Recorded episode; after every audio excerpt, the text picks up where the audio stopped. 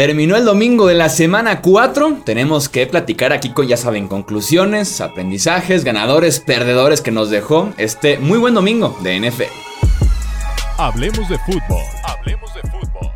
Noticias, análisis, opinión y debate de la NFL con el estilo de Hablemos de fútbol.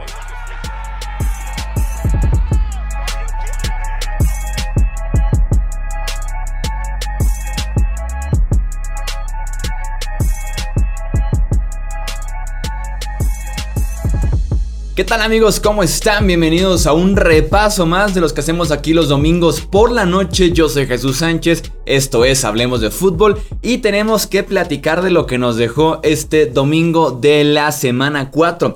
Ya saben que es plan sin mucha estructura, simplemente platicar conclusiones, aprendizajes, ganadores, perdedores, un poquito de todo, ¿no? Eh, tratando de llegar a la mayoría de los partidos, pero centrándome en los temas más importantes, en mi opinión, que nos dejó en este domingo. Tenemos que empezar, creo yo, por el Sunday Night Football, ¿no? O sea, qué fácil es a veces maravillarnos con la idea de los nuevos corebacks, ¿no? De Josh Allen, de Joe Burrow, de alguna forma, de lo que había estado haciendo Tua Tongo Bailoa y demás. Pero que al final de cuentas, Lamar en un buen día, perdón, Lamar, Patrick Mahomes en un buen día es el mejor de esta liga. O sea, Patrick Mahomes es realmente el coreback completo. Tal vez pasó el boom y por eso la maravilla con otros corebacks, pero Patrick Mahomes en un buen día es único en esta liga, ¿no? Y aparte tiene ese un gran día en contra de una defensiva que había sido top 3 este año, una defensiva que había sido de bastante, bastante calidad como la de Tampa Bay y aún así les dio un repasón. De inicio a fin hizo lo que quiso con esa defensiva Patrick Mahomes, involucrando a muchos jugadores y con un Andy Reid que se puso súper creativo, que ya saben que a mí Andy Reid me fascina. Entonces, eh, quiero como que destacar esa parte, ¿no? Como que a veces nos olvidamos un poquito de Patrick Mahomes, pero que sigue siendo la crema innata cuando se trata de jugar la posición de coreback en la NFL. Eh, platiquemos de lo que pasó en el Green Bay en contra de New England. Dos cosas que tengo que decir sobre ese partido.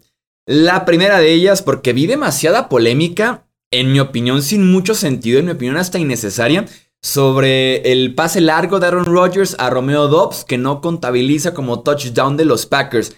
Para mí era clarísimo que no era touchdown y me sorprendió la cantidad de personas, ya sea en la televisión o ya sea en redes sociales, que realmente creían que era touchdown de Romeo Dobbs. Em, el wide receiver novato no completó el proceso de la recepción.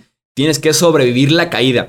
Por más que tuviera ya dos pies, que me dijeron que puso la rodilla, que puse un codo y demás, hay que sobrevivir el proceso de la recepción y a Romeo Dobbs se le termina cayendo el ovoide. O sea, si vas al piso, tienes que mantener el control y no es el caso con Romeo Dobbs. Entonces, no veo de verdad la polémica en no darle el touchdown ahí. Donde sí hay polémica es que en uno de los touchdowns de Nueva Inglaterra de Bailey Zappi a Davante Parker era castigo, era castigo en efecto, era un retraso de juego que no fue marcado, era el segundo retraso de juego consecutivo que se le debe haber marcado a New England, se marcó el primero, el segundo se perdonó y termina siendo justamente un touchdown a Davante Parker. Lo que quiero platicar también de este partido es lo que pasó en tiempo extra, específicamente con Bill Belichick. Eh, tiene una cuarta y cinco por avanzar, está prácticamente a 10 yardas del rango de gol de campo de Nick Folk estás ya en el tiempo extra y Bill Belichick prácticamente firmó o el empate, en el mejor de los casos, porque quedaban como cuatro minutos, o básicamente la derrota, sabiendo que tenía enfrente a Aaron Rodgers y a los Green Bay Packers, ¿no? O sea, optó por, en esta ocasión de cuarta y cinco a 10 yardas del rango de gol de campo en tiempo extra, optó por despejar el ovoide en lugar de jugársela. Tiene demasiado crédito Belichick y compañía de llegar hasta este punto con su tercer coreback en Lambeau Field, tiempo extra y demás, pero tenías muy poco que perder y tenías demasiado que ganar. Y esa falta de agresividad le ha estado faltando, le ha estado... Eh, ha sido como una carencia que han tenido en, en, New England en los últimos años. Pasó, por ejemplo, así de bote pronto, en el Sunday Night de la temporada pasada, cuando tenía enfrente a Tom Brady a los Buccaneers, venían de ser los campeones y demás, y no tiene esa agresividad para matar ese partido. Prefiere patear un gol de campo prácticamente imposible para Nick Foles, se queda corto, pierden. En este caso tiene la oportunidad de ir a matar ya a Rodgers, de tú buscar la victoria en lugar de ponerla en sus manos, de tú ser esa agresividad, aunque tengas al tercer quarterback en el campo. Ve a matar ese partido Bill Belichick, que estás en Lambeau Field, estás prácticamente viviendo una vida gratis porque estás en tiempo extra y optas por despejar. E insisto, estás en el mejor de los casos firmando un empate, en el peor firmando una derrota porque por el tiempo prácticamente no tendrías otra chance. Y si la tienes es con dos minutos, menos de dos minutos, metido en tu territorio ya. Entonces, decepcionado, pero al final de cuentas es algo que hemos visto muy de Belichick, ¿no? Muy conservador, eh, muy pocos los riesgos y pues bueno, en mi opinión en ese sentido la NFL lo ha rebasado. Lions en contra de Seahawks. Si el partido que tuvimos en este Detroit en contra de Seattle lo tienen dos equipos contendientes, estaremos hablando de que es el partido del siglo, ¿no? O sea, más de mil yardas totales. Creo que fueron 93 puntos combinados entre los dos. O sea, una locura ese partido, que insisto, este partido en un Sunday night y decimos es el mejor Sunday night en la historia de la NFL, sobre todo con dos contendientes. Se dieron hasta para llevar los dos equipos. Me gustaría platicar de un jugador y a pesar de que estamos hablando de que fue un partido muy ofensivo, me gustaría eh, platicar de un jugador defensivo en este caso. El que, en mi opinión, si me pidieran un voto para el novato defensivo del año después de un mes de temporada, yo se lo daría a Tariq Woolen, a Tariq el esquinero de los Seahawks. ¿Qué cornerback tienen en Seattle? Y fue apenas una quinta ronda de este draft. El tipo mide 6'4, o sea, muy cerca de los 2 metros de estatura, 205 libras. En el combine la rompió en lo absoluto, porque aparte de que tiene ese peso y esa estatura, el tipo corre las 40 yardas en 4.26 segundos. El detalle con Tariq Gulen es que apenas había, había jugado como esquinero en la universidad dos temporadas, batallaba obviamente en técnica, reconocimiento de jugadas, pero el físico ya estaba ahí, o sea, tenía prácticamente todo, hacía falta que lo pulieran, que siguiera aprendiendo a jugar la posición de cornerback y vaya que lo ha hecho en Seattle, ¿eh? o sea, Está teniendo un temporadón. Hoy sumó un pick six. Hoy, hoy, le, hoy le sumó puntos al marcador para Seattle. Y es realmente espectacular ver jugar a Tariq En mi opinión, insisto, sería mi novato defensivo del año si tuviera que votar eh, después de un mes de temporada. Platiquemos de los Steelers. Platiquemos de los Steelers. Finalmente, finalmente tuvimos ya a Kenny Pickett en el campo. Después de haberlo pedido prácticamente desde pretemporada. Yo estaba convencido de que yo no quería ver a Mitch Trubisky ni un partido. Yo podría ver a Kenny Pickett desde la semana 1. Eso hubiera sido mi elección si yo fuera Mike Tomlin. Kenny Pickett desde el día 1. Optan por Mitch Trubisky, el veterano, ser un poco más conservador, la experiencia y demás. Termina siendo un fracaso. Tres partidos y medio aguanta Trubisky y va Kenny Pickett.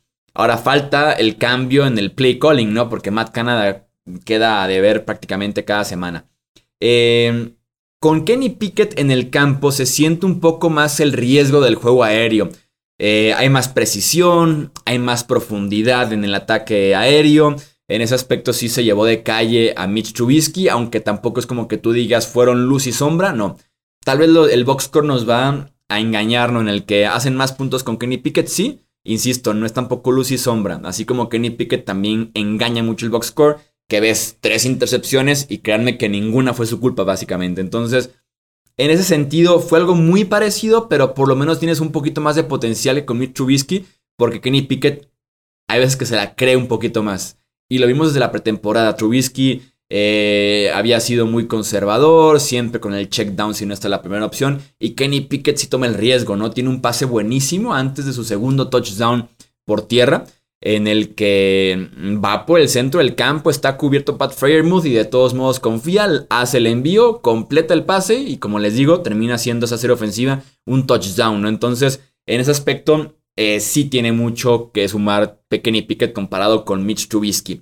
La chispa de su entrada se sintió más bien en la afición. No diría que se sintió mucho en los, en los jugadores. El nivel de Pittsburgh fue igual de plano. En la afición sí, sí, sí hubo un cambio notable entre Trubisky ya prácticamente abuchado, ya vámonos de aquí. Este, y con Kenny Pickett fue como la ilusión. En ese aspecto, por lo menos puede sumarle el tema de la afición. Lo que sí es que viene un calendario tan complicado para Pittsburgh. Me da lástima en ese aspecto Kenny Pickett, que fue enviado a la guerra en este momento específico de la temporada porque los siguientes cuatro partidos de, la, de los Steelers son Bills, Buccaneers, Dolphins y los Eagles. O sea, tienes a dos que podríamos decir que son contendientes desde la pretemporada al Super Bowl, como Bills y Bucks. Y tienes a los últimos dos invictos este año, Dolphins e Eagles, ¿no? Entonces está bravísimo en ese aspecto. Y mientras no esté TJ Watt, esa defensiva de los Steelers también se ve muy plana. Le hace falta ese. esa, esa actitud, tal vez esa garra, ese nivel, obviamente, de TJ Watt. Lo que sí es que hablando de la defensiva de Steelers, qué jugadorazo es Minka Fitzpatrick. ¿eh? O sea, qué pedazo de jugador es Minka Fitzpatrick. Dos intercepciones, casi pick six, una de ellas. Casi un fumble forzado en la yarda uno, en la que apenas alcanzó a golpear el ovoide. Muy preciso en su movimiento, pero se quedó. Eh, perdón, ya había rebasado por nadititita el ovoide, pero ya había provocado el balón suelto. Es un jugador muy inteligente, Minka Fitzpatrick, y los jugadores inteligentes siempre serán mi debilidad. Dallas. Platiquemos de Dallas. Les pregunto a ustedes, ¿qué harían si fueran los Cowboys? ¿Cuál sería su postura entrando a la semana 5 si fueran los Cowboys? Cooper Rush tiene marca oficialmente de 3-0 este año, 4-0 tomando en cuenta el partido que inició la temporada anterior y está jugando más que decente. Nada increíble, pero sí súper sólido, ¿no? Haciendo los pases correctos, lecturas súper seguras. También ahora resulta que también lanza profundo. Ha tenido dos partidos consecutivos ya en los que ha trabajado con CD Lamb, después con Noah Brown en pases profundos. Hay química con el mismo CD Lamb, en ese aspecto suma un montón tener química con el wide receiver número uno, más cuando es la calidad que tiene CD Lamb. Supuestamente, supuestamente Dak estaba listo para semana 5.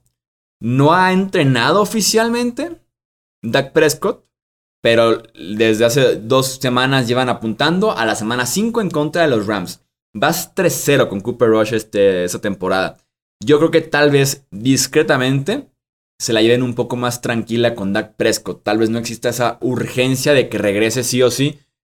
Dak Prescott es infinitamente mejor que Cooper Rush, pero está la mano caliente de Cooper Rush. Está la mano muy caliente de Cooper Rush. Entonces creo yo que pudieran irse con un poco más de calma. Si fuera mala cosa, te firmo que Prescott inicia sí o sí el domingo en contra de los Rams. Va muy bien. Así que creo que van a ir discretamente, calmados. Decirle, tómate el tiempo que necesites, Dak. Y cuando esté al 100% debería estar jugando sí, sí, sí. Lo que sí es Cooper Rush, creo yo que ya está al punto en el que se pudo haber ganado un puesto como titular el próximo año. ¿eh? Habría que ver, obviamente, el tema del contrato. Me parece que está en contrato de solamente un año porque viene de la escuadra de prácticas. A ver, Cooper Rush, ¿es agente libre? Ok, sí, tiene solamente este año de contrato y ya está.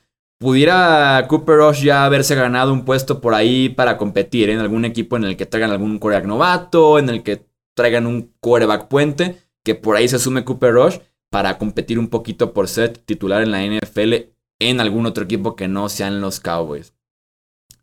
John Harbaugh. Hablemos del head coach de los Ravens en este partido que nos dieron Ravens y Bills entre dos superpotencias de la conferencia americana y qué par de corebacks también.